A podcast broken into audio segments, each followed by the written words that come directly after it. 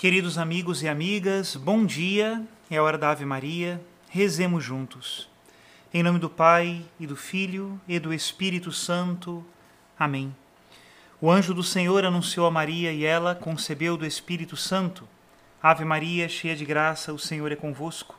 Bendita sois vós entre as mulheres, e bendito é o fruto do vosso ventre, Jesus. Santa Maria, Mãe de Deus, rogai por nós, pecadores, agora e na hora de nossa morte. Amém. Eis aqui a escrava do Senhor, faça-se em mim segundo a vossa palavra.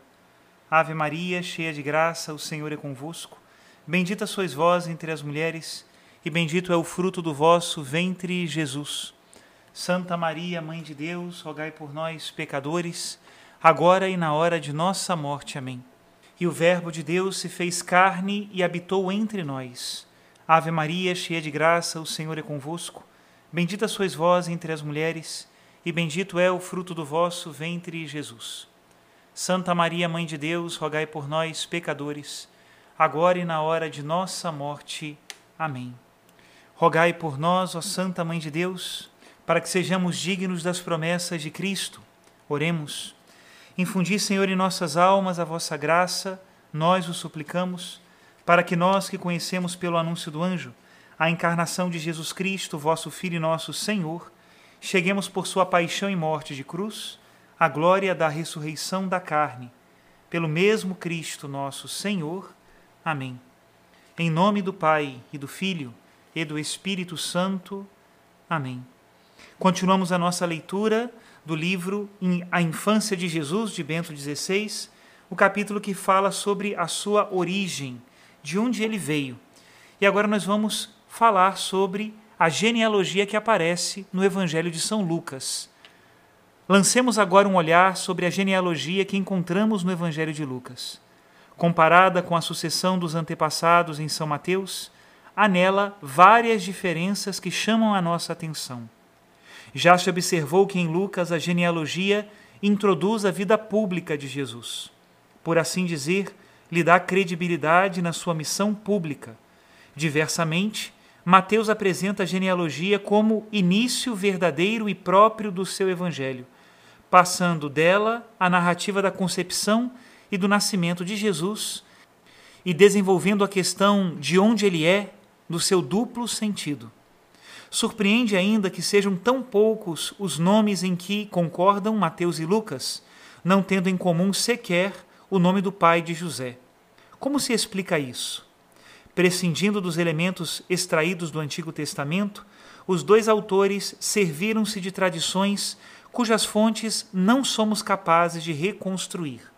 A esse respeito, considero simplesmente inútil avançar hipóteses. Para ambos evangelistas, não são os nomes individuais que contam, mas a estrutura simbólica em que Jesus aparece colocado na história. O seu entrelaçar-se nos caminhos históricos da promessa, e, paradoxalmente, o novo início, que, juntamente com a continuidade da ação histórica de Deus, caracteriza a origem de Jesus. Outra diferença consiste no fato de Lucas não subir, como Mateus, a partir dos primórdios, da raiz até o presente, até o cume da árvore, mas ele desce do cume, que é Jesus, para as raízes, tendo em vista, no entanto, mostrar no final que a raiz última não se encontra nas profundezas, mas no alto, em Deus, que está na origem do ser humano. Ele disse: Enós era filho de Sete, filho de Adão, filho de Deus. Comum a Mateus e Lucas é o fato de a genealogia se interromper e insinuar uma mudança com José. Ao iniciar o ministério, Jesus tinha mais ou menos 30 anos e era, conforme se supunha, filho de José. Legalmente era filho de José, diz-nos Lucas. Entretanto, a sua verdadeira origem tinha descrito já antes nos primeiros dois capítulos do seu Evangelho.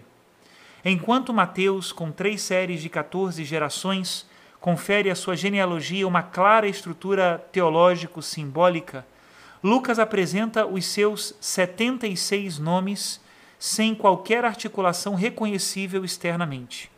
No entanto, também aqui se pode individuar uma estrutura simbólica do tempo histórico. A genealogia contém 11 vezes sete elementos. Talvez Lucas conhecesse o esquema apocalíptico que articula a história universal em 12 períodos e que, no final das contas, é composto por 11 vezes sete gerações.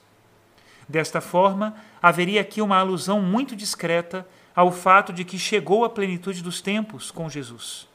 Com ele começa a hora decisiva da história universal. Ele é o novo Adão, que também agora vem de Deus, e de maneira mais radical que o primeiro, pois não existe graças apenas a um sopro de Deus, mas é verdadeiramente o seu filho.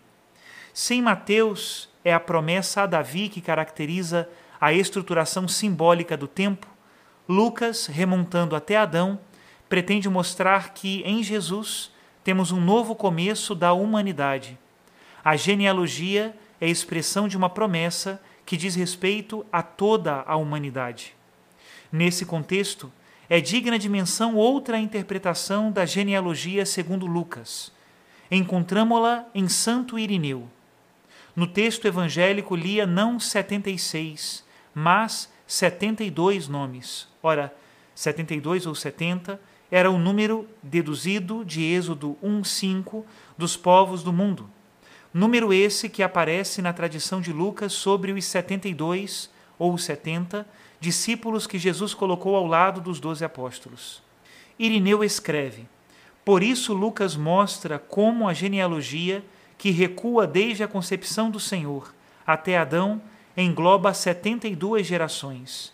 Ele une o fim com o início, dando a entender que Jesus recapitula em si, a partir de Adão, todos os povos que andavam dispersos desde Adão e todas as línguas antes a humanidade inteira enquanto tal.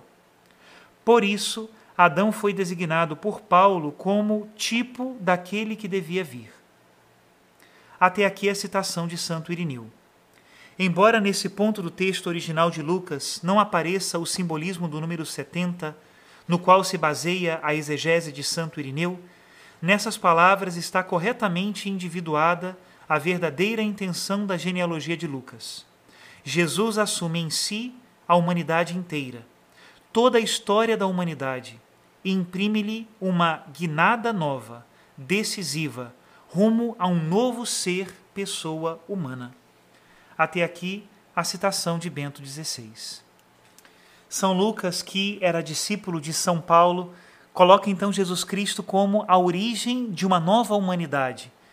Jesus Cristo é o novo Adão e com ele nasce de novo a humanidade temente a Deus, servidora dos seus desígnios, instrumento do seu poder.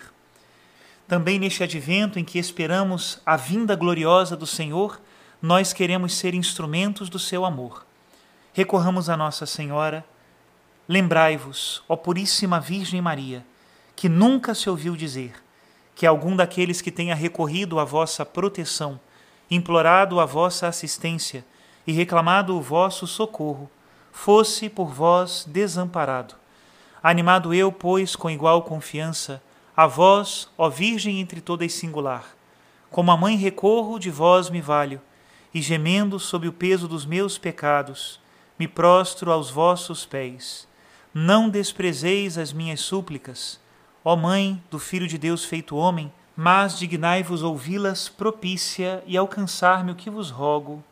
Amém. Que Deus abençoe a todos, em nome do Pai, do Filho e do Espírito Santo. Amém.